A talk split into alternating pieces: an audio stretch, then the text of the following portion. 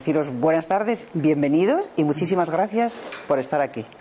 Como voy a decirlo en castellano, porque no, si necesita alguien traducción, que nos lo diga, pero en principio en castellano. Eh, el tema de la charla que quiero dar es sobre Tantra y sexualidad. Entonces, hemos oído hablar muchas veces de Tantra como el amor sagrado, como la comunión espiritual entre, entre dos seres y con uno mismo también, no como el Tantra blanco, es como una comunión de la energía sexual hacia el alma.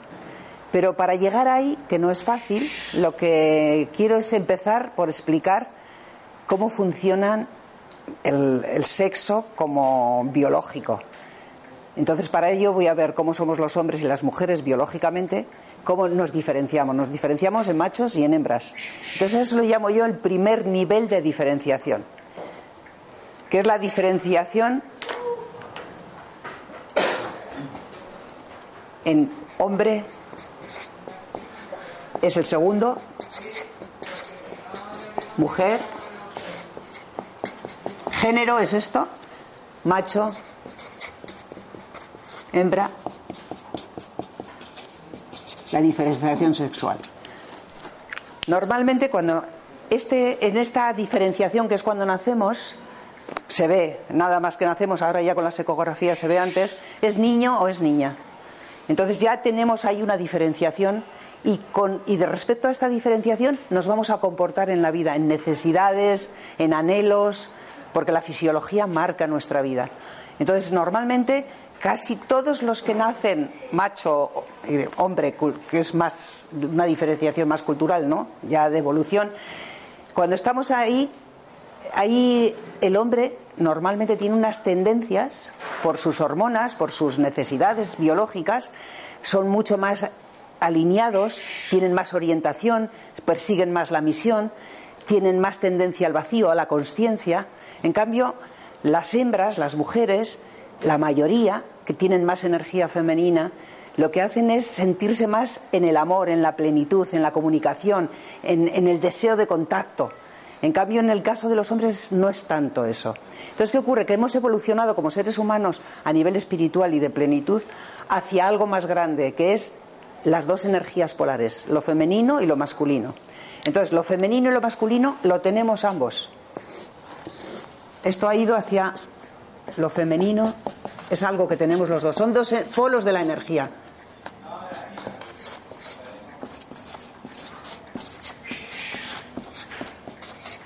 Estos dos polos de la energía los tenemos todos, hombres y mujeres.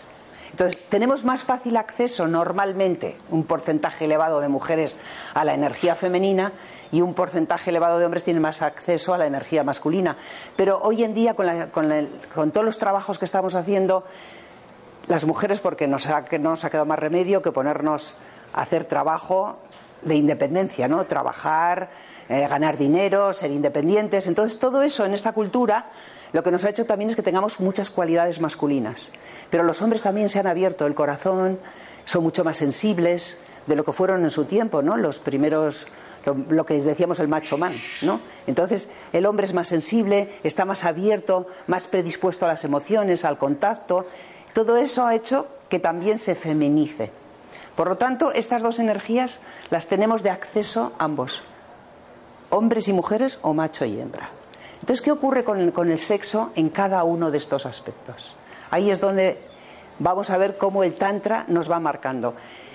Nosotros aquí, eh, cuando estamos en aquí, una de las formas de evolución que teníamos con el sexo era la reproducción, sobre todo. Es decir, biológicamente estamos preparados para reproducirnos. Por lo tanto, la hembra pare, el macho insemina. Entonces, ¿qué ocurre? El cuerpo biológico del hombre es direccional, tiene un pene, la mujer tiene una vagina, recoge, el macho penetra y ahí es donde se funde y sale una nueva vida. Por lo tanto, fisiológicamente esto tiene un sentido. Eso tiene un sentido y afecta a la vida que tenemos. Porque en, una parte nuestra, muy metida en la fisiología, en el ADN, nos tenemos que reproducir. Por lo tanto, hay una, apetencia del, del hombre, del macho, a buscar hembras jóvenes, porque son, aunque no lo no, estoy pensando en la mente, ¿eh? es fisiológico. Te sientes atraído por hembras jóvenes porque es la reproducción, es la biología la que te llama. Entonces hay muchas veces que dicen, ah, es que va, siempre le gustan las mujeres jóvenes. Claro, lógico, porque la biología lo que intenta siempre es reproducirse. Por lo tanto, es mucho más atractivo una hembra que tenga entre 18 y 25 que más mayor. Y además, ¿qué hacemos las mujeres? Como queremos mantener esa brillantez que tienen los 20 años, por decirlo de alguna manera, que es la plenitud de la, de, la reproducción, pues ¿qué hacemos? Nos, lavamos el pelo para tenerlo muy brillante, nos mm, ponemos muchas cosas que brillen, piedras, cosas, para que irradiemos, para poder, como, es como un poco de recordar ¿no? Entonces la industria de, la cosmética gana mucho dinero con ello, porque todas queremos parecer más jóvenes. ¿Pero por qué queremos parecer más jóvenes? ¿Para estar más guapas? No, eso es cultural. Aquí, en esto, no hay cultura.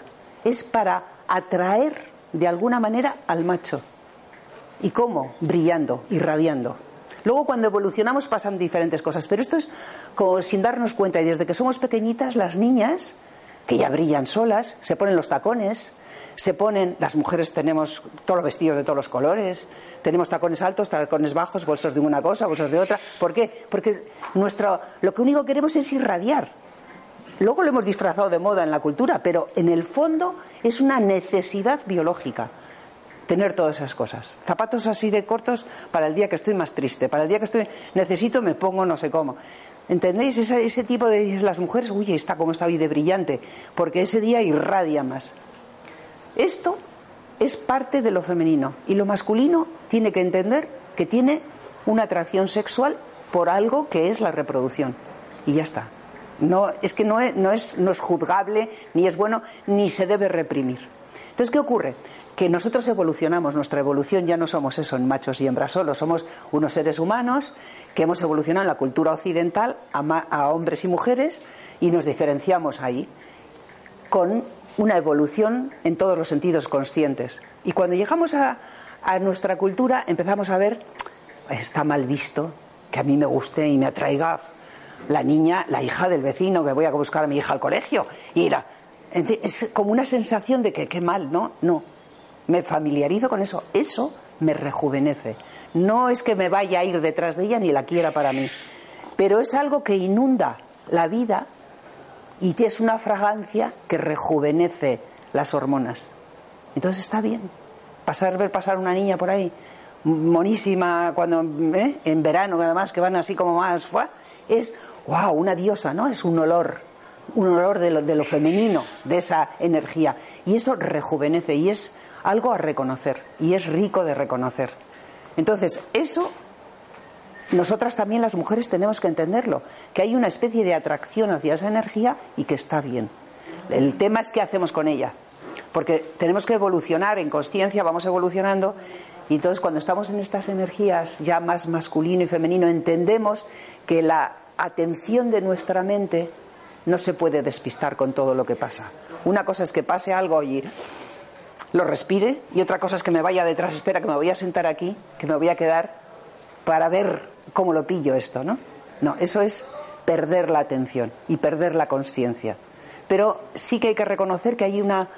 Es como si nos apetece comer cualquier cosa, ¿no? Nos gustan los dulces. Y entonces no podemos comer todos los días dulces, por mucho que nos gusten, porque es insano. Nos puede dar diabetes, nos ponemos gordos. Por lo tanto, no todo lo que nos apetece y que está disponible lo vamos a hacer porque no es sano. Entonces, si yo me voy detrás de todo lo que se mueve, yo pierdo el poder sobre mí. Entonces, está bien que lo reconozca y sepa lo que hago con ello, pero en cambio no me voy a, no me voy a ir detrás de ello. ¿Entendéis la diferencia esta de, no perderse en lo que siento? Sí, es la parte instinto animal. Eso es. Y luego la parte humana que más racional que sabes que puede elegir. Exactamente, exactamente. Entonces, el trabajo de algo más consciente es, precisamente para eso sirve la meditación y todo el trabajo que se hace, sirve para que uno no pierda con las necesidades o los instintos el centro. Es decir, yo reconozco esto, pero estoy en mi centro. Entonces, cuando uno empieza a tener ese poder sobre sí mismo, Se conoce sus necesidades orgánicas, lo que siente, cómo lo vive, pero además reconoce que no necesariamente se tiene que perder en, todo lo que siente. Ahí empieza a haber una especie de evolución en la persona que le va dando poder, le va empoderando. Y la persona empoderada ya puede estar polarizándose en lo femenino y lo masculino de acuerdo al momento y a la necesidad. Eso es lo más grande. Cuando yo pueda estar, por ejemplo, en un amor tántrico, en una relación tántrica, hay momentos en los que estás, da lo mismo hombre o mujer, estás haciendo un papel de femenino o estás haciendo un papel de masculino. El de femenino, ¿qué es? Femenino es apertura, plenitud, el corazón abierto. Masculino, que es conciencia, dirección, presencia, vacío. Entonces la meditación te lleva a lo masculino, te lleva al vacío, a la presencia. Y lo femenino es la plenitud, la irradiación. Entonces, ¿qué ocurre? Que el hombre tiene que estar solamente en una postura y la mujer en la otra, es decir, irradiando la mujer y el hombre dando presencia, no necesariamente. A veces hay hombres que tienen mucha más irradiación que algunas mujeres. Entonces es bueno poder estar en las dos energías, pero para eso se necesita haberse reconciliado con los aspectos anteriores. Como nosotros hayamos evolucionado tapando esto, es decir, esto yo no quiero ser, me abro a esto otro y rechazo esto, esto me va a traicionar, porque cuando tengo necesidades me pierdo. Por lo tanto, lo mejor es saber qué es lo que me pasa, qué siento, qué quiero, y luego después elijo qué hago con ello. Pero siempre hay que reconocerlo y no pensar que es algo que voy a tapar porque normalmente en la cultura que tenemos, la parte sexual, estamos todos como cortados por la cintura. Ya de aquí mucho corazón y mucha cabeza, pero de aquí mm, el sexo es algo de lo que no podemos hablar. Es, curioso lo que dices, porque lo del masculino femenino hay un sinfín de maneras de interpretarlo, ¿no? las energías.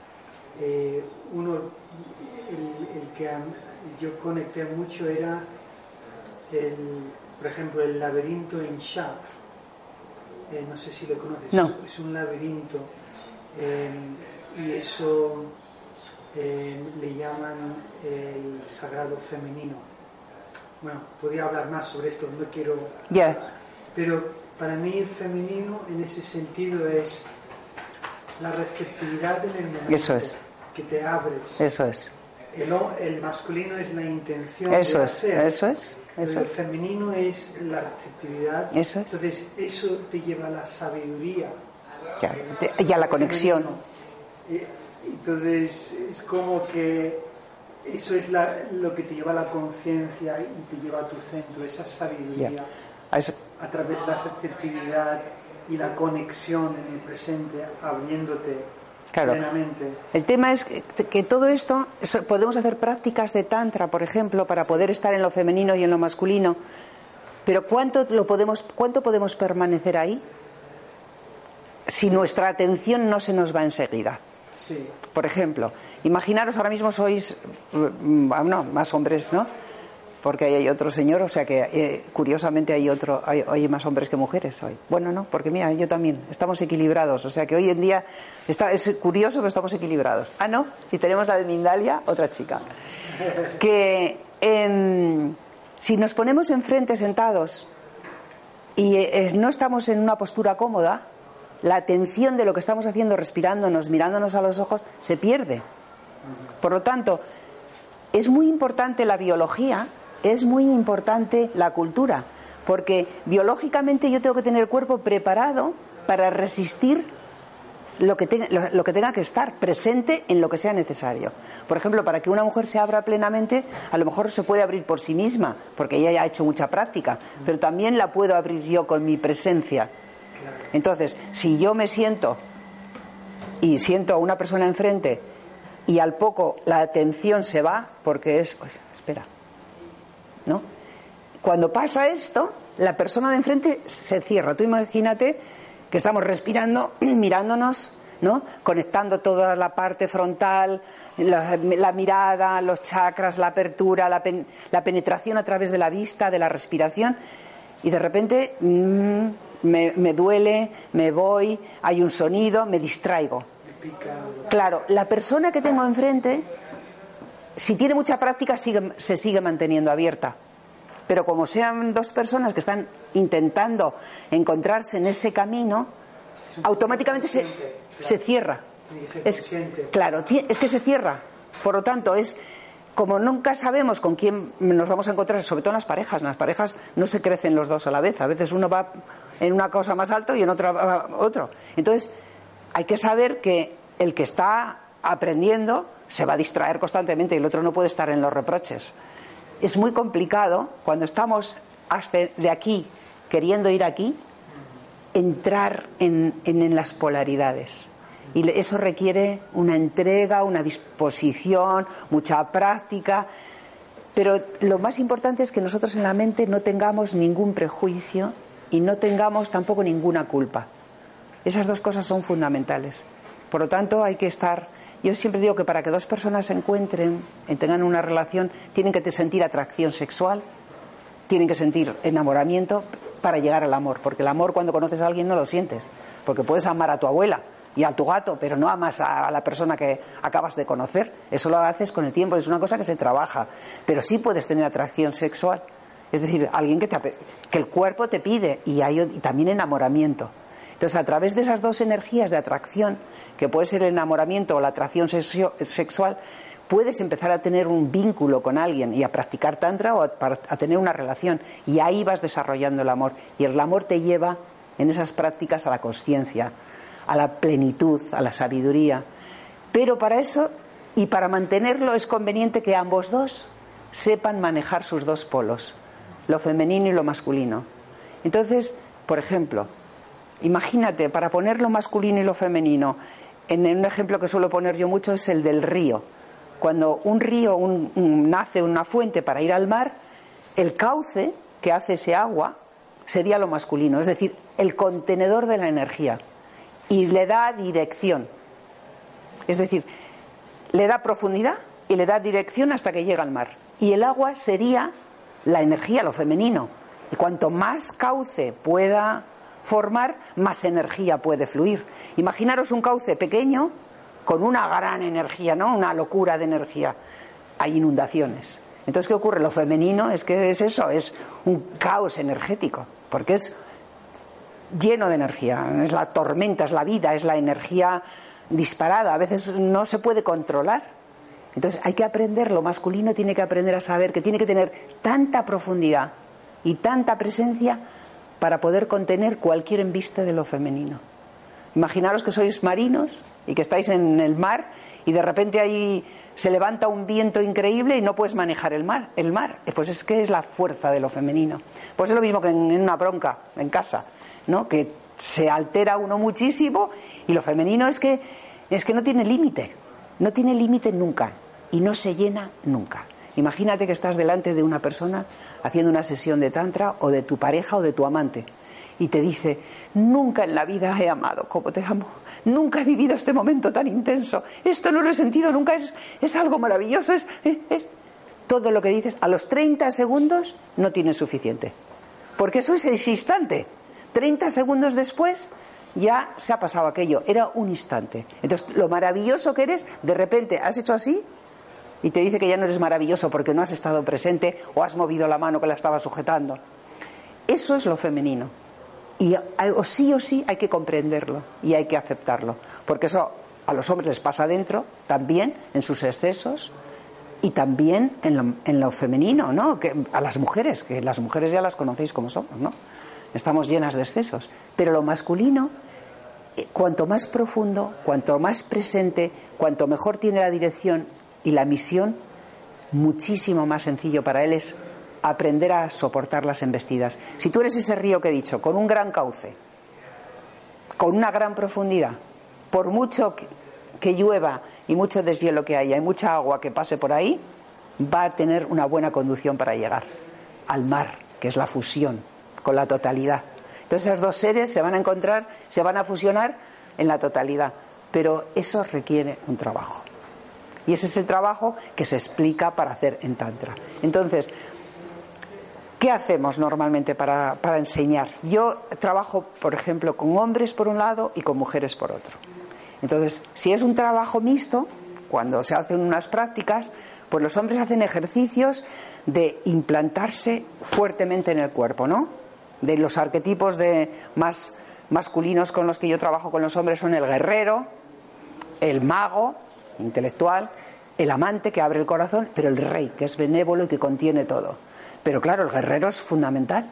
El guerrero es el que sabe, no el que va a la guerra, que es el soldado. El guerrero es el que está para soportar y saber que tiene que defender. Es decir, no está para atacar, está para que no le ataquen.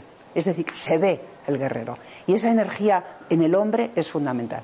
Es un arquetipo que hay que llegar siempre a tener bien instalado. Entonces, en, esta, en nuestra sociedad habitualmente el hombre ha desarrollado mucho el mago, que es esa cualidad intelectual de tener, de, saber hacer cosas. Un electricista, cualquier profesión, es, va al arquetipo del mago, ¿no? Es saber hacer cosas para su propia supervivencia.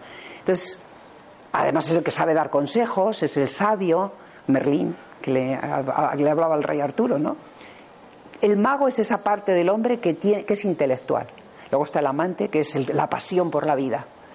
Y luego está el rey, que es el benévolo. Entonces, un rey tiene que tener un buen guerrero dentro, tiene que tener una estrategia, como tiene un buen mago, y tiene que tener una benevolencia para no ser un sádico, ¿no? Ni un tirano. Y tiene que tener un gran amante. Esos son los trabajos que hago normalmente con los hombres y se trabajan uno por uno. Entonces, ¿cómo, los hombres cómo evolucionan? Evolucionan en el desafío. Por lo tanto, en cada arquetipo, para trabajárselo, tienen que ir a cosas difíciles. Difíciles que sean un, un riesgo casi para su vida. Cuanto más riesgo hay, mejor es la iniciación. Entonces, las iniciaciones de los hombres son de desafío y en cambio las de las mujeres son de apoyo. Y entonces la mujer es siempre como fácil. ¿Qué ocurre? Que hoy en día los somos muy neutros, los dos tenemos mucho femenino y masculino. Los hombres se quejan de por qué yo tengo que hacer esto, que es desafío, y la mujer lo tiene ahí todo fácil. Se ponen a bailar ellas y se ríen y qué bien se lo pasan, ¿no? ¿Y por qué nosotros tenemos que hacer dormir en el monte tres noches sin comer? ¿Por qué? Bueno, pues a las mujeres también les gusta dormir en, noche en el monte, pero en cambio no para desarrollar su femenino, sino para desarrollar su masculino. El riesgo, el desafío es lo que desarrolla lo masculino. Entonces es más normal que un hombre que tiene más energía masculina tenga que pasar por estos procesos. Entonces cuando se viven todos estos, nosotros cuando hacemos los trabajos, yo hago un trabajo para mujeres que se llama la mujer salvaje y es despertar la sabiduría interior. Entonces la mujer salvaje qué es? Es conectar con la esencia no domesticada culturalmente de la mujer, sino la conexión con la sabia, la que sabe, la que sabe, la que no tiene que hacer casi nada. Entonces, ¿cómo lo hacemos? Lo hacemos a base de estar entre nosotras, de muchas, muchas cosas. Bailes, sexualidad, eh, plenitud, irradiar, despertar conciencia también, pero es ir despertando arquetipos de las diosas dentro de nosotras, tener todo tipo de registros. No estar solamente en la bruja cuando nos enfadamos, que somos muy brujas, o la arpía cuando criticamos, ¿no? Porque tenemos que desarrollar todas las cualidades y muchísimas energías. No es como los actores que tienen un registro o dos, no. Tenemos que tener todos los registros, acceso, y ese es el trabajo que hacemos las mujeres. Pero los hombres tienen que tener como mínimo también un acceso bueno a estos arquetipos que digo. Imaginaros cuando ya hemos hecho esos dos trabajos y de repente nos fundimos en algo juntos para ver qué practicamos. Cuando vemos a unos seres humanos que irradian y que tienen dirección y que no se despistan, que no ven, uy, qué niña más mona, uy, qué señora no sé qué, uy, qué señor más atractivo. No, es, wow, es un Shiva o una Sakti. Y cuando ves al Shiva y a la Sakti, ya no estás viendo la personalidad ni de cómo se viste la persona, sino que lo tienes enfrente y te comunicas con ella. ¿no? Entonces yo soy Sakti, tú eres Shiva, nos sentamos, nos reconocemos y juntos vamos a ver hacia dónde llegamos. Entonces ahí es donde empieza la magia del trabajo, ¿no? Y eso podéis hacerlo, mira, pues como sois cuatro aquí puestos, poneros uno enfrente de otro, así daros la gira, daros un poco la silla.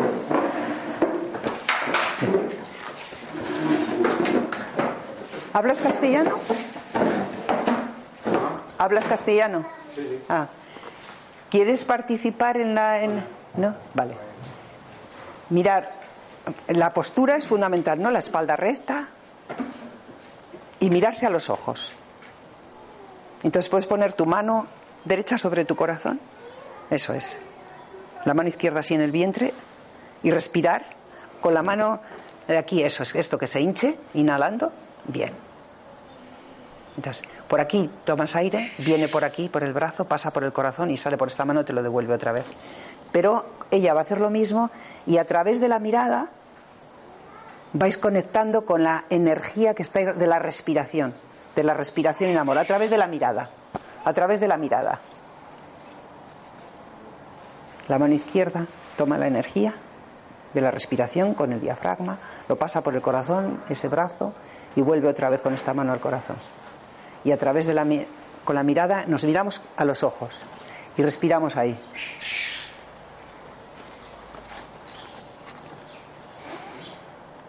Entonces voy sintiendo los pies bien en el suelo, la postura firme y poco a poco como esa energía que voy respirando y que va pasando al corazón va irradiando hacia afuera.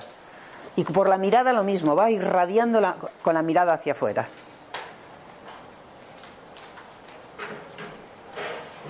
Y respiro eso.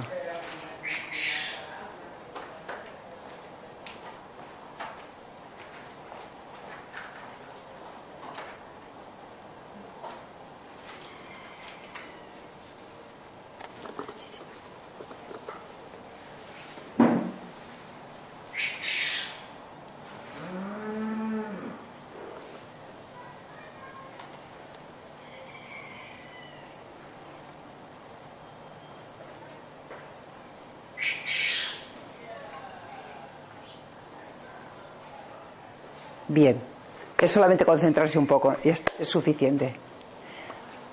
Vamos a hacer una cosa. Vamos a poner lo que he dicho para que veáis cómo se puede. Ahora habéis sentido una energía, está la energía en la mente. ¿Quién es esta persona? ¿Por qué tengo que hacer esto? Ahora vamos a hacer otra cosa. Las dos chicas se van a poner aquí, los dos chicos nos vamos a ir para allá y voy a hacer otro ejercicio. Y luego volvemos a sentarnos a ver si hay una comunicación diferente en el, en el este. Vosotras, imaginaros que podéis bailar como hacemos nosotras, ¿sabes? Un poco movimiento, con los ojos cerrados así, ¿no? Un poco esto, ¿vale? Y yo con ellos voy a hacer aquí una cosa. Ellas van a bailar ahí, tú no te preocupes. Me, quedo aquí. Sí, mira, vamos a hacer una cosa. Vais a poneros con las piernas un poco dobladas y las plantas de los pies, los pies paralelos, como tienes ahí, Julio, bien. Las rodillas un poco dobladas eso es, como si la columna fuera a clavarse en el suelo y la columna recta enganchada arriba. ¿Eh? ¿Vale? Esa energía. Entonces, vamos a hacer este ejercicio.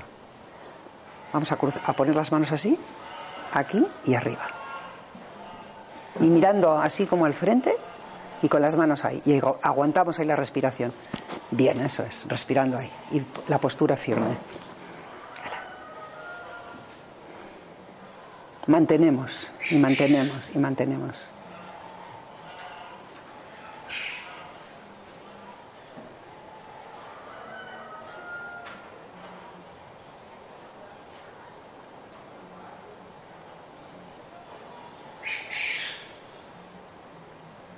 Con la mirada igual, sin cambiar la postura, ponemos las manos aquí delante. Y respiramos en el vientre bien, ¿eh? Nota un calor ahí. Y verás, además esto se va calentando los cuádrices y va subiendo más energía.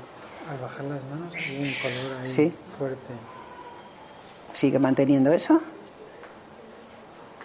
Y estamos ahí otro minuto que no estábamos en el anterior.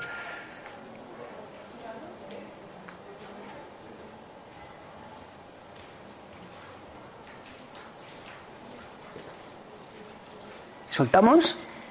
Y más fuerte. ¡Ajú! ¡Ajú! Vale, vamos allá. Mira la energía ahora, venir para acá. Sentaros vosotros en el sitio. Normalmente por la vida andamos como neutros, ahora está más polarizado. Vamos a volver a respirar como estábamos antes y lo probamos. Mirándose a los ojos y mirando eso.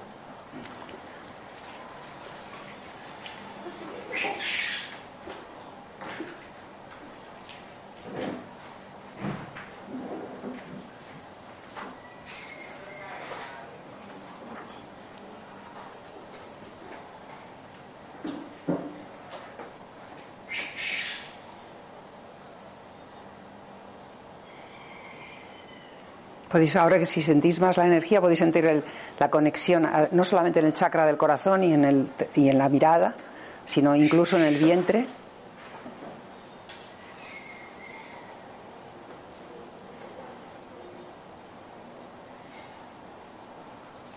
Ahora simplemente un momento le agradecemos al otro.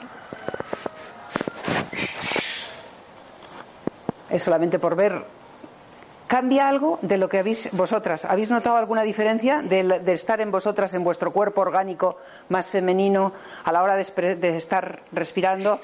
¿Estabais más ahí, menos en la cabeza? ¿Y vosotros habéis notado contar vuestra... ¿Había alguna diferencia o sigue estando la mente de papá, papá? Sí, pues además lo hago bien, lo hago bien. Eso es. Que es fundamental lo que hemos dicho, es no sentir ninguna si lo tenemos que hacer bien o mal. Somos lo que somos y está bien. ¿Tú cómo lo has sentido? Sentía como mucha fuerza Mm. para, ¿sabes? Como que te hace, que te promueve la acción, Y ese. ¿sabes? Y la contención de lo femenino, que imagínate lo que decíamos, es, es como si la tormenta de lo femenino se expresa de una forma exagerada, cuanto más estás enraizado y más estás en el centro y más fuerte estás en esto que estamos hablando en el ajú, ¿no? En ese guerrero contenedor, es más fácil contener la energía de lo femenino. Sí. Eso es como una especie de práctica. Entonces, normalmente cuando hablamos de tantra y de relaciones, no podemos estar muy neutros. Y neutros es parte de la vida en la que vivimos. Porque lo que digo, las mujeres tenemos lo femenino y lo masculino, los hombres también, y tenemos, nosotros salimos a la calle, ganamos nuestro dinero, atendemos la casa, los hombres hacen lo mismo, todos hacemos lo mismo. Entonces se empieza a perder como pasión sexual. ¿Y qué ocurre? Por eso estoy diciendo que hay que hacer prácticas y ejercicios para polarizar las dos energías, para que no puedan llegar los dos a casa, los dos han trabajado desde lo masculino, han estado direccionales, mentales y demás, y llegan a casa y se encuentran cansados. Los dos hay que hacer la cena, atender los niños, no sé qué, y de repente los dos tiraos. No existe polaridad. Dicen, no, es que ya no estoy enamorado. Es que no es verdad. El enamoramiento es otra cosa. El amor es algo que se trabaja, como hemos dicho. El enamoramiento es otra cosa. Eso se trabaja. Se trabaja la intimidad, se trabaja la polaridad. Entonces es como crear un vínculo donde un día a la semana cada uno haga un papel. Dices, yo voy a jugar hoy a esto. Crear dinámicas donde podamos representarlo. Lo que pasa es que no tenemos costumbre de hacer esto. Sí, vamos a meditar, vamos a yoga o vamos a artes marciales, vamos a cosas. Pero juntos parece como que esto mm, es que es tontería, ¿no? Tiene que ser que esto salga de forma natural. Es decir, que si yo llevo 20 años en una relación y de forma natural no me sube la libido, y en cambio me sube la libido, como decía antes, por las niñas de 20 años que salen a la puerta del colegio cuando voy a buscar a mi hija, aquí hay algo que no está bien en mí. No.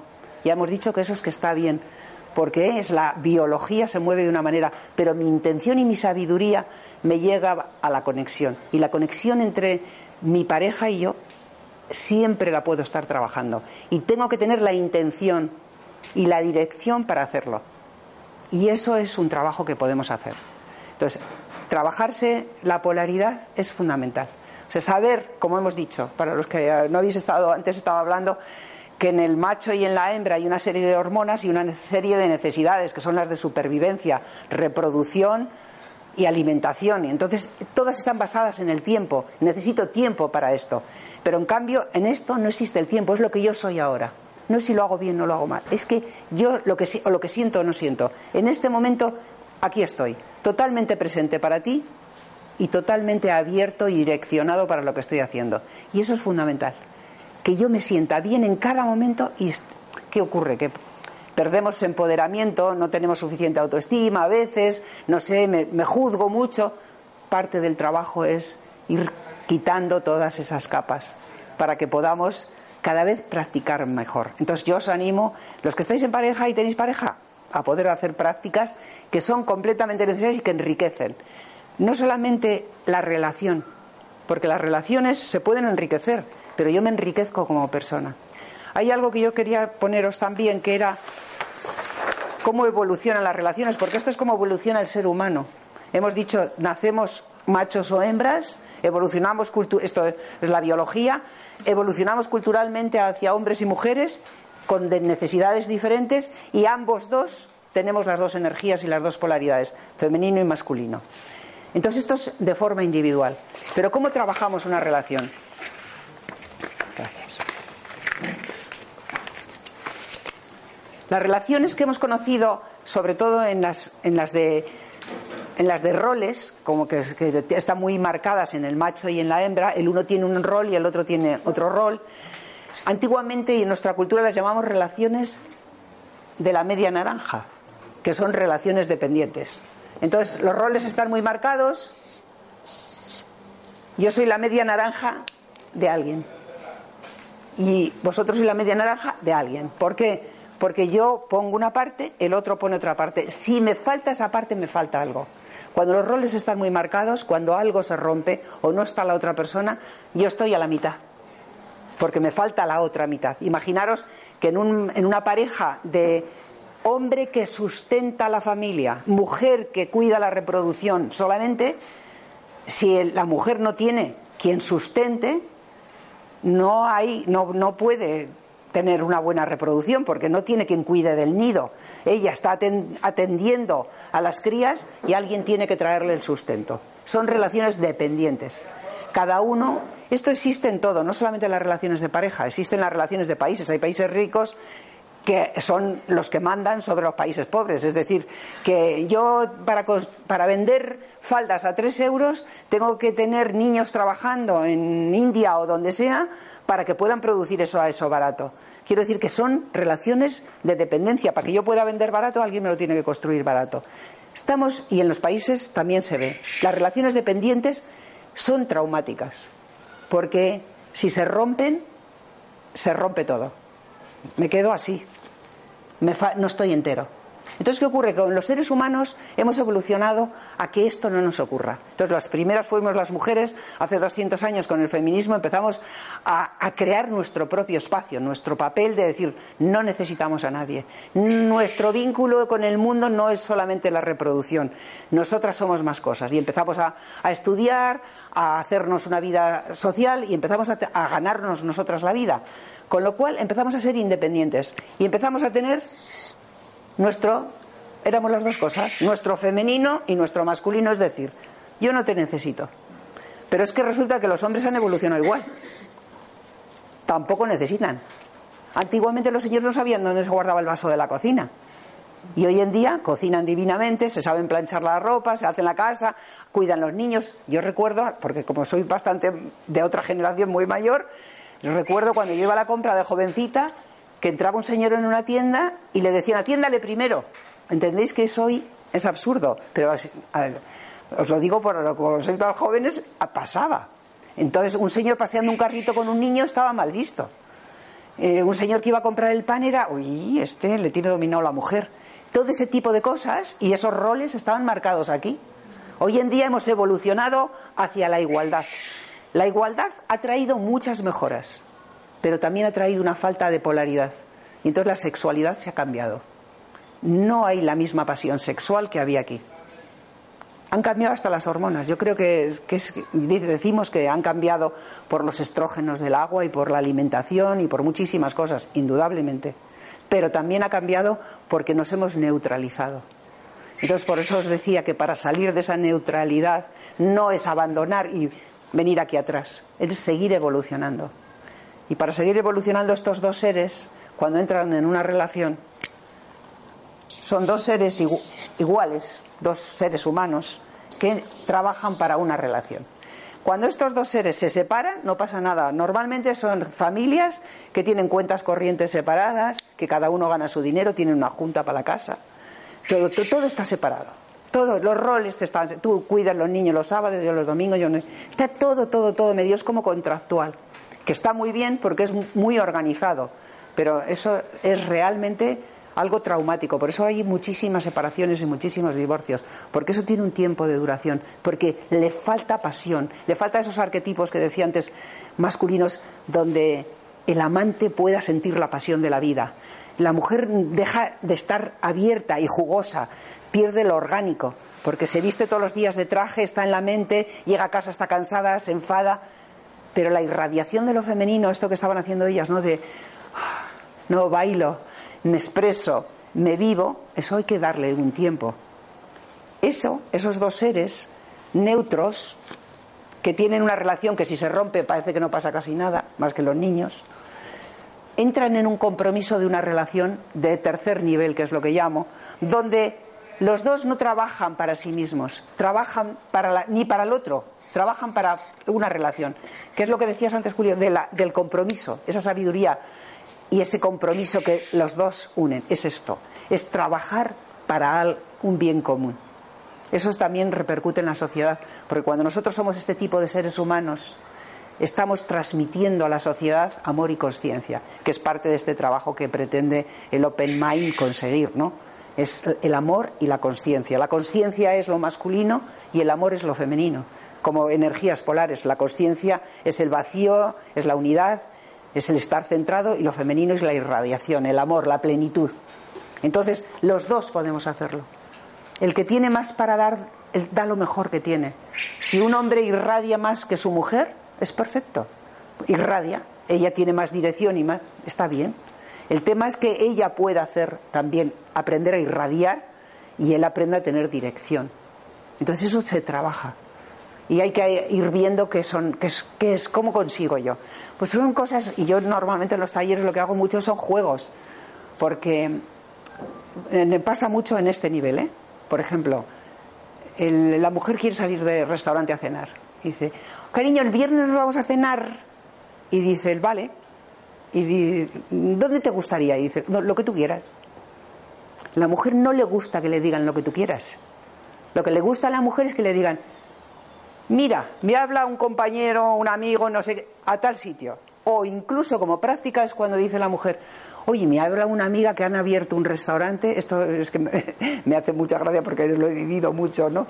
Han abierto un restaurante que tiene unos cuartos de baño donde el agua sale cuando metes el pie no sé dónde. Entonces el hombre lo está oyendo y está diciendo, voy a ir a un restaurante para ver cómo sale el agua en el cuarto de baño de lavarse las manos. Es, que la mente no funciona, para las mujeres sí funciona. Entonces cuando una mujer te plantea una cosa así, desde el punto de vista de un hombre es decirle, cariño, ¿por qué no vas a cenar con tu amiga, la que te lo ha dicho un día, y nosotros hoy vamos a cenar al chino que te dije la semana pasada? Es como dar dirección. Cuando el hombre da dirección, es que la mujer se preocupa de ver cómo se va a poner a florecer, es decir, se va a sacar la prenda que más la haga irradiar, se va a pintar más guapa, se va a poner el pelo más mono, porque no está pensando. Es como lo de conducir. Entiendo que si conduce mejor la mujer que el hombre, pues llévele el coche la, la mujer. Pero otra de las cosas que se puede hacer cuando la mujer conduce y vas a una fiesta, la mujer va conduciendo y va, este va, ¿no? Dirección. Y el hombre está sentado, al lado. Como parece como, como que le llevan a un sitio. Entonces, ¿qué se puede hacer para polarizar esa energía? Pues cuando terminas de, de llegar al sitio y has aparcado, lo mejor que puedes hacer es llegar donde está ella. A ver, que las dos están aquí muy formalitas con el bolso que acaba de salir, la, sale del coche y según sale del coche, tú que estabas allí medio dormido, incorporas esa energía que hemos hecho antes de la AU y haces. ¿No? Y entonces ella ya, esa dirección que traía, de repente. Vale, ya, vale, vámonos. ¿No? Es como impactos que te saquen de la energía que estás. El impacto es fundamental. Entonces, muchas veces, y esto a los que tienen niños pequeños se lo digo, cuando tienen hijas de 7 o 8 años que están muy... Bueno, las mujeres que están mucho en el ña, ña, ña, pero cuando somos pequeñas se nos ve porque somos mujeres pequeñas. ña, ña, y se la coges de los bracitos y le dices, vale ya. Pero no con haciéndole daño ni con riñéndole, sino para poner la energía, ¿no? Para poner la energía en sitio. Y es que se para. Pero las mujeres somos capaces de estar con una pena terrible llorando y de repente decir, uy, va, ¿esa bandera de qué era? Estamos entrando y saliendo de las emociones constantemente. Para el hombre eso es como muy difícil. O sea, si estás triste, estás triste, y si estás contenta, estás contenta. Es, ya, esto es lo que es. Pues no. Ya os he dicho antes que la mujer nunca tiene suficiente, es imprevisible, por lo tanto hay que estar atento y estar profundo para contener como ese río que conduce, porque si no las inundaciones vienen y son como las como los ríos esos que se van por ahí, ¿no? Entonces, es práctica. Y todo ese tipo de cosas son pequeños detalles de la vida cotidiana. Y esos pequeños detalles de la vida cotidiana nos hacen no estar con la mente lucubrando, ese mago oscuro, no el mago sabio, sino el oscuro, ese arquetipo en el que dice, será que lo nuestro no va bien. No, esto ya no, no funciona, porque no estoy enamorada, porque no sé qué, porque siento algo por no sé quién. No, es que no tiene nada que ver. Una cosa es lo que yo siento por quien sea, porque biológicamente, polarmente, además todos los días no se siente lo mismo. Esto también se enseña bastante a las mujeres. Hay mujeres que son muy calientes, pero no calientes sexualmente, sino calientes de energía, ¿no? Porque tienen muchísima energía. Y hay mujeres frías. Entonces, los hombres normalmente cuando están en un momento difícil, laboralmente o deprimidos, una mujer caliente les quema. Les puede levantar una mujer más o menos templada, pero que lo pueda manejar. Pero si está muevo, mucha energía, por favor, cierra la puerta o me quito de medio, ¿no? Porque es muy difícil de, tener esa, de mantener esa energía. En cambio, cuando tú estás así como un poco apático, pues te viene muy bien un poco de energía caliente, porque es ¿Qué pasa? Vámonos, ¿no? ¿Qué, dónde vamos? Esa energía te levanta. Pero te levanta con el respeto de que estás, te va levantando poco a poco. Pero también tiene que reconocer que estás ahí porque estabas, ¿no? Sedentario, parado o meditador y quieres sacarte de ahí. O era porque estabas, estás teniendo un problema. Tiene que aprender a diferenciarlo. Por lo tanto, todos los trabajos que se hacen son para aprender a diferenciar, para aprender a ver en qué momento nos encontramos, qué es lo que sentimos, qué es lo que pensamos y que no le demos muchas vueltas a la cabeza, que no tenemos muy buena información. Entonces, claro, indudablemente, cuanto más ejercicio con nosotros hacemos orgánico, cuanto más conciencia tenemos, si meditamos, si hacemos prácticas de respiración, es indudable que vamos a estar menos en la cabeza de pensar esto es lo que me gusta o lo que no me gusta, sino esto es lo que yo soy. Y desde lo que yo soy me doy al mundo. Pero claro, los pequeños detalles de la vida nos perdemos constantemente. Entonces, la tendencia para las mujeres es difícil, porque la tendencia del hombre es estar ausente. Es la búsqueda de la libertad, de la libertad que no es hacer lo que me da la gana, sino ser libre, no tener nada que me ate en el mundo, es una aspiración. Y en esa búsqueda de esa libertad es el vacío, es el que, que me dejen, que no, que no quiero oír nada, es, no es, es la meditación, es lo pleno, entonces a veces yo no sé, eso se lo pregunto a las mujeres y dicen todas que lo conocen, ¿no? Que dice, el hombre llega a casa, pone el mando y no está viendo la tele, pero está en la, es como una forma de poner, al poner la música o poner la tele, es como, me, me relaja, me refresca la energía. Pues sí, es verdad. Entonces, indudablemente nosotras tenemos tendencia a sacar ya oye cariño, y sobre todo si están atentos a algo que les gusta, un partido o no sé qué es, cariño, y oye, oye, no me, luego te lo digo, luego te lo digo, no es sacarles del centro, sacarles todo el tiempo. Entonces es una práctica, no no es que te estén dando. Las mujeres necesitamos saber que estáis presentes. Y por eso estamos haciendo todo este tipo de pequeños juegos. No lo hacemos conscientemente, pero lo hacemos de forma natural. Si tuviéramos conciencia estaría bien, porque entonces no llegaríamos ni a calentar ni a enfriar en exceso la relación. Pero una de las cosas que más puedo recomendar es las prácticas. Entonces yo recomiendo mucho que podáis practicar las dos polaridades, lo femenino y lo masculino, que se trabaje mucho la autoestima para no tener conflicto interior de si está bien o está mal lo que estoy sintiendo. Soy responsable de lo que hago pero de lo que siento no porque es natural. Es lo que decía al principio sobre la atracción sexual. Lo que se siente, se siente. Fin. ¿Qué hago con lo que siento? Es lo que yo puedo decidir. Y después hacer prácticas. Empezar por uno mismo para poder trabajarse las dos polaridades. Estar en grupos, interesante. Grupos de hombres donde se puede hacer un trabajo o grupos de mujeres para poder luego después hacer un trabajo mixto donde se pueda jugar. Y todo eso lo llevamos a la familia y lo llevamos a, la sociedad en la que vivimos. Y estamos creando una sociedad armónica, porque desde estos seres, como digo, esto es una relación, pero esta relación también es con la sociedad. Si nosotros somos estos seres que somos capaces de en cada momento dar lo mejor de nosotros mismos, dar lo mismo en un trabajo, en una empresa, en la sociedad, en la política, esto es un lujo. Somos esos seres. ¿Estamos ahí? ¿Eh? se ha entendido? Bueno, me gustaría dar un poquito de espacio a hacer alguna pregunta, si alguien quiere saber algo, alguna cosa más sobre el tema. Yo tengo una pregunta. Eh, eh, esta última, donde se juntan para un, motivo en común, ¿no? Entonces, eh, no sé si eso, ese motivo común puede ser a diferentes niveles o está encaminado a la unión, lo que es espiritual. Sí. No sé si ese es el... En, en yoga, en- nosotros en yoga o en tantra le llamamos el éxtasis, Vale. que es la, la fusión con la totalidad, Sí. efectivamente. Vale. Ese, en el sentido espiritual es ese. Vale. Pero claro, para alcanzar eso, ahora mismo tú puedes hacer un trabajo intenso y puedes tener momentos de ese tipo de éxtasis, Sí. pero no lo mantienes en tu vida a lo largo de, de todas las acciones que haces Claro. normalmente. Entonces, efectivamente es cuanto más podamos vivir en esa vibración, pues mejor. Pero es eso, es llegar a ese éxtasis, a esa fusión con la unidad. Pero claro, el camino para llegar ahí, Porque de una manera la otra persona puede sacar tu lado oscuro, ¿no? Que la te- saca. Que te ayuda a despertar de una manera, ¿no? Entonces, Sí. eso es el... En los arquetipos que os he dicho al principio, de los cuatro arquetipos masculinos con los que más trabajo, que es el guerrero, el mago, el amante y el rey, tienen su lado oscuro. Sí. Entonces, por eso os he dicho el rey, el tirano, es la parte oscura de, de tú eres un padre de familia benevolente, pero también eres, hay una parte de ti que te- tirano dentro, se hace lo que yo quiero. Esa parte oscura, la- todos los seres humanos tenemos una parte oscura. Y lo importante es saber, cuando estás, por ejemplo, en una relación, que la parte oscura de la otra persona sea tolerable para ti. Tú imagínate que a lo mejor esta persona tiene una, una parte oscura que yo tolero, pero que tú no toleras. Claro. Es imposible, a mí no me hace ningún efecto. Pero a ti eso no lo puedes soportar porque te conecta con algo que no puedes con ello. La- no va a funcionar la relación porque cada vez que aparezca lo oscuro es un drama tremendo Claro.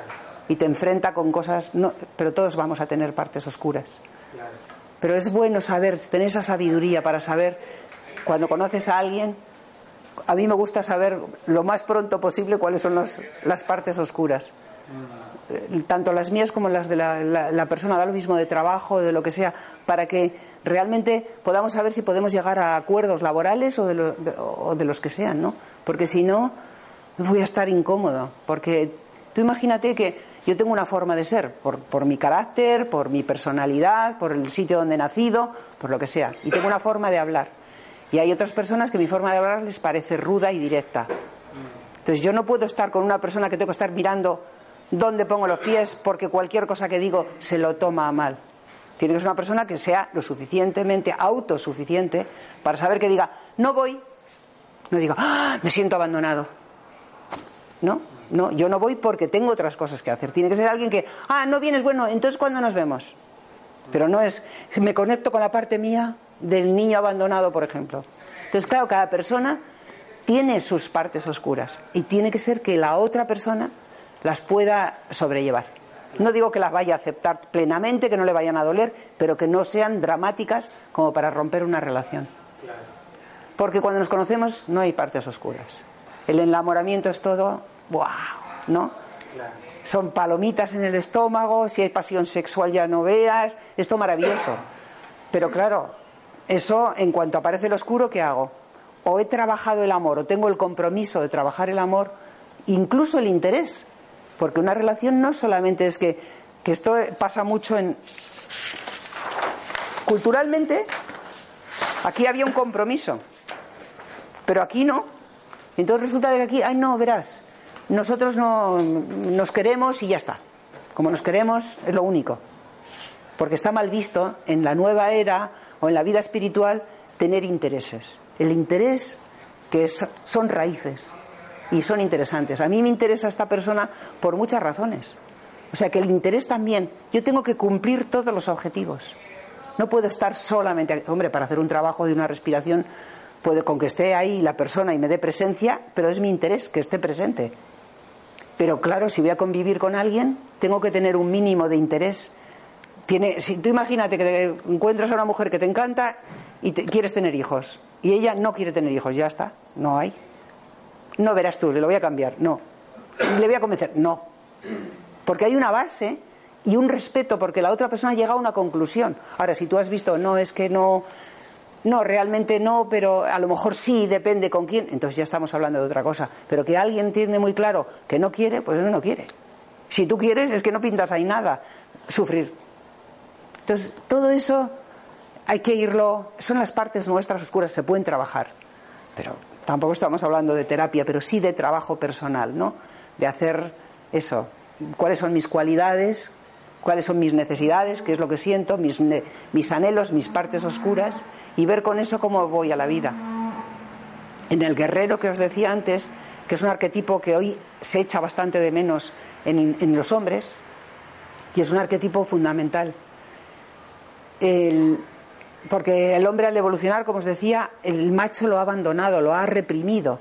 Entonces ahí está mal vista la guerra, está mal el guerrero no es que vaya a la guerra. El guerrero es alguien que tiene la capacidad de ver con atención que nadie vaya a invadir su espacio, ni el espacio de su familia, ni el espacio de, ningún sitio, de su relación, ni es estar muy presente y muy atento. ¿no? Esa parte oscura del guerrero, ¿cuál sería? Pues es el, que mata, el violador, el, abusador, es el que abusa. Entonces, todo ese tipo de, de oscuridad que puede tener un guerrero, bueno, en las guerras, en las películas que vemos de guerra, ya sabemos lo que pasó. Pues en la Segunda Guerra Mundial tenemos el ejemplo de la oscuridad de toda la Alemania, ¿no? De la parte cómo mataban y cómo desarrollaban partes oscuras para ver cómo mataban más gente en menos tiempo. O sea, optimizaban los recursos. Imaginaros, el ser humano no tenía. Esa es una parte oscura del guerrero. Entonces, se vale de la parte oscura del mago para optimizar cómo matar más gente en menos tiempo. ¿Entendéis la unión de los arquetipos que os decía antes, no? Pues todo eso hay que saberlo. Porque todo eso lo tenemos todos dentro. Todos los arquetipos están dentro de nosotros. Más acceso o menos con, sin llegar a tener ninguna patología, ¿eh? porque las patologías hay que trabajarlas con unas terapias. Pero sin tenerlas, los sentimientos los tenemos, el acceso lo tenemos. ¿Y para qué sirve? ¿Es algo malo en nosotros? No. Siempre es bueno.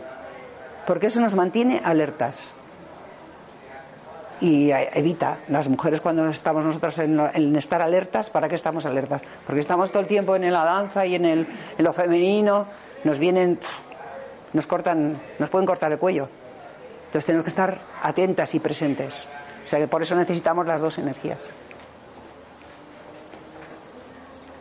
Era para la unidad. Me he enrollado después de lo que me has preguntado.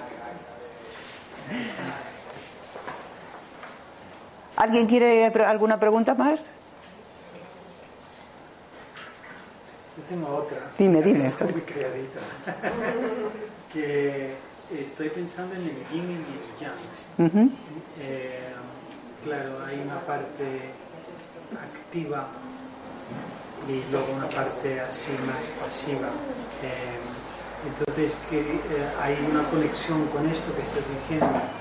Claro, el ya, el ya, lo masculino, lo que hemos estado haciendo ahí de lo masculino es muy yan, es trabajar eh, ¿no? incorporar esa energía masculina en tu cuerpo físico. Es muy yan. Y lo que han estado haciendo ellas es muy yin. Por eso cuando se junta es más fácil elevar la vibración o respirar o mirarse. Sí. Y es bueno tener, poderse polarizar en los dos. Y eso sí que las artes marciales lo ayudan mucho a estar en el yang. Sí, porque los movimientos y todo lo reflejan. Sí. Sí. Es, una, es muy direccional. Y tiene que mucho que ver con el cuerpo físico del hombre. El hombre tiene un cuerpo físico biológicamente con un pene, que es que es una, da ya dirección en sí mismo, es como los enchufes de la luz. Para que se ilumine, llegue el éxtasis y la plenitud y la unidad y salga la bombilla, tiene que haber una hembra en la pared y un macho que entra de fuera. Y ese es exactamente es que eso es el mismo reflejo, pum, y sale la luz. O sea que es que eso no necesariamente solamente en este nivel en este nivel sería fisiológico, pero eso existe con la respiración, existe con la palabra, con la intención. Es la misma, es la dirección, la orientación, la misión y lo otro es la rendición, la apertura, la plenitud. O sea que sí, es esa cualidad, una cualidad es masculina y la otra cualidad es femenina. Y tengo otra pregunta en, la meditación. A mí me, hago mucho meditación, todos los días. Entonces, claro, ahí me estoy, eh, estoy entrando en espacio abierto, receptivo, la meditación. No, no intento de fabricar o cambiar el momento, simplemente abrirme al momento y, despertar a lo que está ocurriendo. Pero claro, te puedes perder esa iniciativa de acción. ¿sabes? Claro, pero la meditación es precisamente no acción. Exactamente. Entonces, es- me estoy fijando, es que perdí ese puntillo, ¿no? De... Pero ir a ponerte en meditación es una dirección ya. Sí, Es decir, es- es- es- Son las nueve y cuarto, mi hora de meditar. Claro. Voy, es- y ahí tienes la acción. Claro, Y después de que tienes esa acción que te ha llevado ahí, te sientas, te colocas en la postura y entras en el vacío. claro, Y eso es la conciencia, es el vacío, es, esa- ya está, la acción te ha llevado ahí. Pero después tienes que abandonarlo todo, porque si no lo abandonas todo, ya no estás en la meditación. O sea que está bien. La meditación es lo que os he dicho al principio, es la parte masculina nuestra del ser humano, es la conciencia, el vacío, es, el estar ahí, en, la presencia absoluta. Eh, Desde que meditas, ¿a ¿qué notas, mejoras has notado en tu, en tu cuerpo físico, en tu vida, en tus relaciones? Pues eh, he sentido una, una calma, una sensibilidad una comprensión mucho más profunda. Y, claro. y las cosas que te alteraban antes, o tus reacciones normales que pudieras tener antes de, de tu trabajo de meditación, Sí. ¿han cambiado? Claro que sí, ahora en vez de saltar a la primera, entonces hay, una, hay un sosiego ¿no? que recibe eso y que ve y que sabe si hago esto pues no me lleva a ningún lado. Ya. Entonces en vez de responder gritando o violento de una manera, entonces lo llevas a otro lado. Eso está clarísimo, eso con, los, con mis hijos lo he aprendido mucho y lo, lo pongo en Ese es ya. Es, es eso que lo que hagamos que nos lleve a algo a mejorar nuestra vida, a, a estar cada vez más conscientes, más felices o más plenos. Eso es lo importante. Claro, de dar eso vida de una manera, transmitir esa energía que al final nos lleva a la armonía, está claro. Eso es el- Lo que importa es que no sea que reprimimos algo, Claro. para que no tengamos la capacidad de reacción, que no perdamos eso, la capacidad de reacción. Claro, es, es saber, como dice este hombre, poder surfear ¿no? Sí. Con la vida. No- Exacto. No, reprimirlo. No, eso es, no eso parar es. la ola, sino aprender a... A su- exactamente, Eso es. exactamente. ¿Alguien más quiere preguntar alguna cosa? Sí. Eh, abordar el tema del trabajo, por ejemplo, para una mujer, ¿sería mejor abordarlo desde un papel más femenino o en el trabajo siempre hay que actuar más masculino aunque sea mujer? No, tienes toda la razón. Este es el paso siguiente que nos toca a las mujeres. Primero hemos hecho- abordado, nos hemos independizado un poco desde lo masculino, es decir, imitando las funciones de lo que hacía el hombre. Pero hoy en día la mujer está creando su propio espacio y el mundo está muy necesitado de la energía femenina. Entonces tenemos otra forma de hacer las cosas.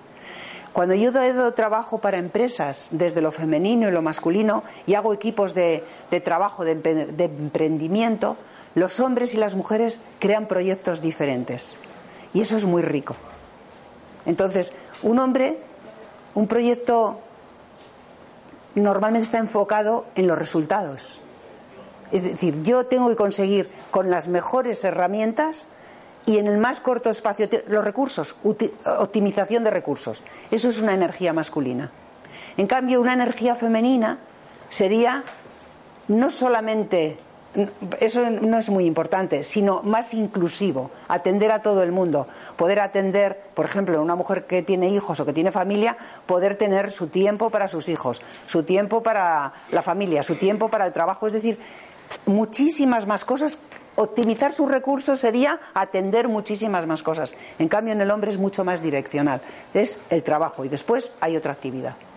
Yo siempre digo que cuando está una pareja sentada en el salón y dice el hombre, voy a por un vaso de agua a la cocina. Y va, atraviesa el pasillo, hay un cadáver en el pasillo, salta por encima, no lo ve, bebe el vaso, vuelve, salta otra vez y se sienta en el sofá. Porque ha ido a lo que ha ido. Va una mujer a por el vaso de agua a la cocina y al cabo de un cuarto de hora dice, cariño, que se está acabando la película. Dice, no, es que he colgado la lavadora, el niño me ha llamado, he puesto ya las- los garbanzos para mañana. Si vas a beber un vaso de agua. Las mujeres somos inclusivas y además atendemos todo a la vez. No te- hay una cosa importante también hoy, a ver, en los, los grandes chefs, fíjate, son hombres, porque se dedican a una cosa y la hacen muy bien. Profundizan y optimizan recursos, incluso tienen el arte ¿no? de poderlo hacer. Las mujeres hemos cocinado toda la vida. ¿Y cuántas mujeres son chefs famosos? Pocas. ¿Por qué? Porque ni tienen intención de llegar a ser chefs famosos, porque no es un concurso, no tienen. dan de comer. Y con más arte o menos arte. Pero el interés es diferente. Entonces, en una empresa, ¿cómo sería una empresa con lo femenino? Cuando se hacen estos equipos de trabajo o de este- consultorías que se hacen para las empresas, y pones a, uno, a unos hombres, los proyectos que hacen, los recursos los tienen súper bien y se termina en tiempo y está todo analizado. Pones a las mujeres, no han acabado el, juntas. No han acabado, pero han atendido los minusválidos, los no sé qué, los horarios de las embarazadas, la guardería para lo de los niños. Han creado una cantidad de necesidades sociales que son importantes y se han perdido en el propósito del trabajo. Por lo tanto, ¿cómo tendría que ser? Atender todo esto sin dejar de atender esto. Y podemos hacerlo. Y es al camino al que tenemos que ir. Por lo tanto, las mujeres somos responsables de feminizar más rápidamente que los hombres el mundo laboral. Es decir, luchar por obtener los recursos y optimizar los resultados, pero además ser inclusivas en todo lo que sea necesario socialmente. Y tenemos que exigir por ello. Y somos las primeras que tenemos que exigir horarios, tenemos que exigir tiempos, sin dejar de atender que las cosas estén hechas en tiempo. Cuanto más hacemos, además, más podemos hacer. Pero tenemos que ser como somos, generosas, inclusivas, abiertas y con una muchísimo más abiertas de miras. Y no es por encima de esto los recursos hay que optimizarlos. Pues si hay que romper esto para que aquí ahora mismo el ayuntamiento saque no sé cuántas miles de viviendas y consiga impuestos, pues no, porque resulta que esto es un pulmón, que es necesario, los niños vienen en verano. No sirve cualquier cosa para optimizar recursos y desde lo masculino sirve cualquier cosa. Eso lo vemos, ¿no? En el mundo como está. Como hemos ido agotando los recursos precisamente porque vamos a conseguir objetivos. Y entonces ahora mismo el mundo está muy necesitado de, esa otra energía más generosa de incluir a todo el mundo, que lo tiene lo femenino. Que lo femenino y lo masculino, dicho antes, está en los hombres y en las mujeres. ¿eh? No quiere decir que, que. Lo que pasa es que el 80% de las mujeres, más o menos, tenemos más energía femenina que masculina, pero hay un 20% que tienen más energía masculina, que están enfocadas, por eso vemos a veces, oímos, ¿no? A veces en política, ¿no? Mujeres que dicen que se las critica, porque han dicho, no, yo no contrato mujeres embarazadas, o no contrato mujeres entre los 30 y los 40 años porque se pueden quedar embarazadas. Eso es optimizar los recursos de la empresa, pero que lo diga una mujer no está bien visto. De hecho, no es políticamente correcto, aunque lo sienten muchas empresarias. Pero no está bien. Porque, ¿quién son a esa mujer que pare? Sus hijos no, pare ciudadanos de un país. Por lo tanto, el los gobiernos que tenemos, me da lo mismo los de la comunidad, los nacionales o los de locales, deberían de saber que las personas estas deben de tener apoyos y recursos para que puedan seguir viviendo bien porque están criando hijos y están atendiendo y es un recurso. Los hijos son ciudadanos, son recursos de un país y no se ve desde ahí, se ve como los hijos y que, que cada uno que se busque su vida y a mí que me vengan a mí que ya que me trabajen y que no tengan a poder ser. No puede ser así. Todo eso lo tenemos que ir cambiando la mente y es ir subiendo ir subiendo de energía, como estábamos hablando. No es yo voy a trabajar ocho horas y tú me pagas esto, sino yo voy a dar lo mejor de mí, como estábamos hablando en, el- en la parte de abajo, voy a dar lo mejor de mí.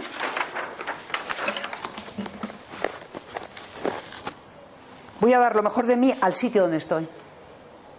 En recursos, en optimización, en todo lo que sé, pero además voy a, voy a, a incluir muchísimas más cosas. Con la visión y la conciencia de que las familias necesitan una ayuda. Alguien se tiene que ocupar, me da lo mismo que sea el hombre con la mujer, pero normalmente hay familias que la mujer no lo deja porque pierde a lo mejor el trabajo, pero yo creo que es importante en el trabajo que la mujer empiece a tomar conciencia de su poder y exija por su poder. Incluso aunque sea empresaria, debe de tener, de hecho hay muchísimos, si las profesionales liberales tienen muchísimos problemas a nivel de autónomos, de, bueno, porque estoy metida mucho en, la- en las cosas de igualdad, es terrible cómo funciona. Pero, ¿quién, ¿de dónde nace eso? De la exigencia de las mujeres. Así que tenemos que feminizar la sociedad y feminizar la empresa.